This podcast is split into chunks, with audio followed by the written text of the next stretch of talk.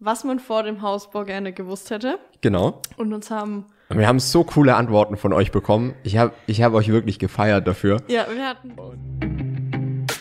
Herzlich willkommen zu Hausbautipps mit Flo vom Bauherrenforum, dem Podcast für alle zukünftigen Bauherren.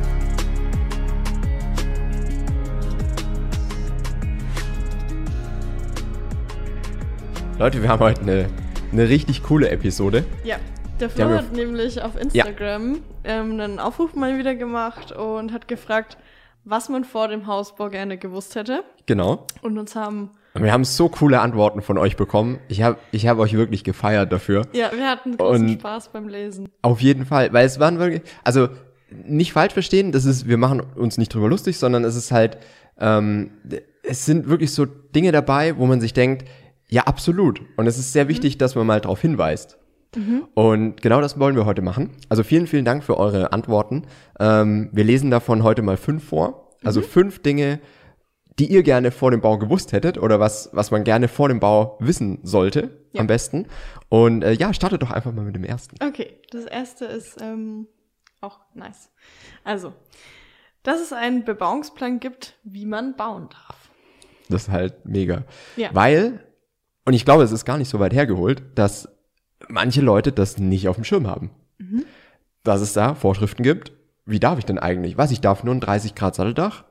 Okay. Mhm. ähm, also wirklich, holt euch frühzeitig den Bebauungsplan, damit ihr wirklich wisst, was darf ich denn da bauen? Wo sind die Grenzen?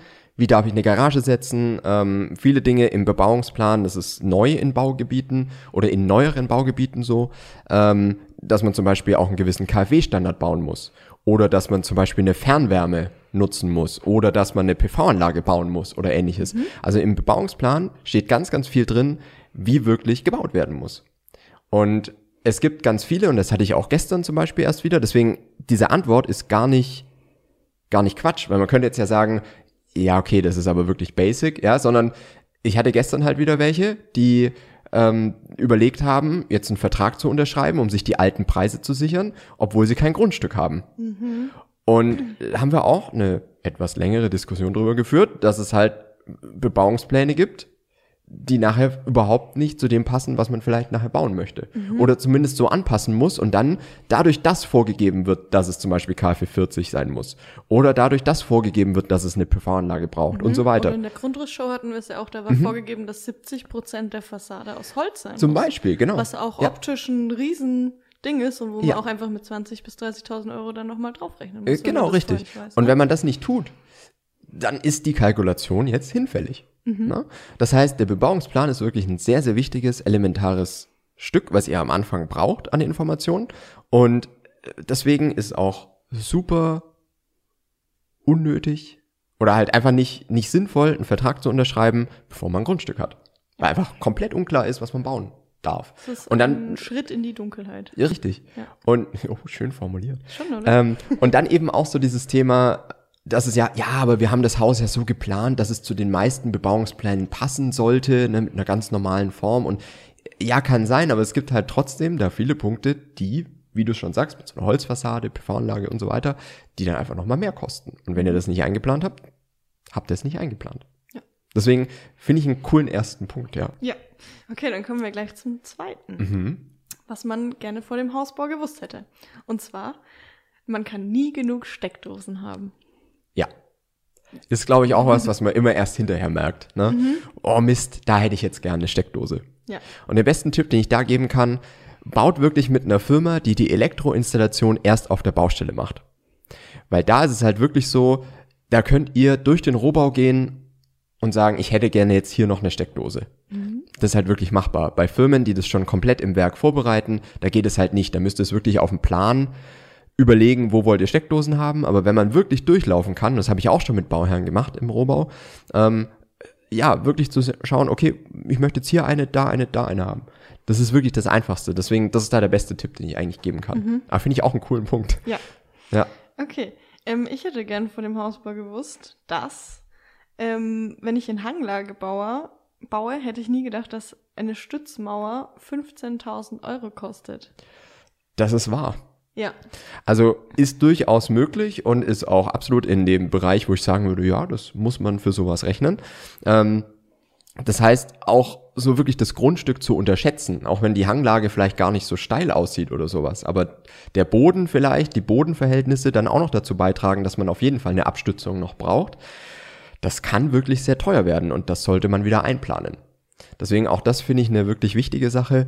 Ähm, vorher kriegt man es vielleicht auch gar nicht so mit, wenn man eben kein Bodengutachten gemacht hat, sondern erst, wenn man dann mit der Baufirma so weit ist, dass man eigentlich schon die Baugenehmigung ein, äh, bekommen hat und so weiter. Und dann kommt man erst drauf, dass man ja noch eine Stützmauer braucht und sowas. Oder einen Bodenaustausch oder irgendwas. Also es kann ja, können ja viele Punkte, äh, äh, ja, können ja viele Punkte sein. Ähm, dann hat man halt wirklich das Problem, dass man das noch irgendwoher finanzieren muss. Ja. Deswegen finde ich auch eine Sache, wäre gut, wenn man das vorher weiß. Mhm. Also Bodengutachten, ganz Ist eines der ersten Schritte, die man machen sollte, ja. Genau. Okay, dann.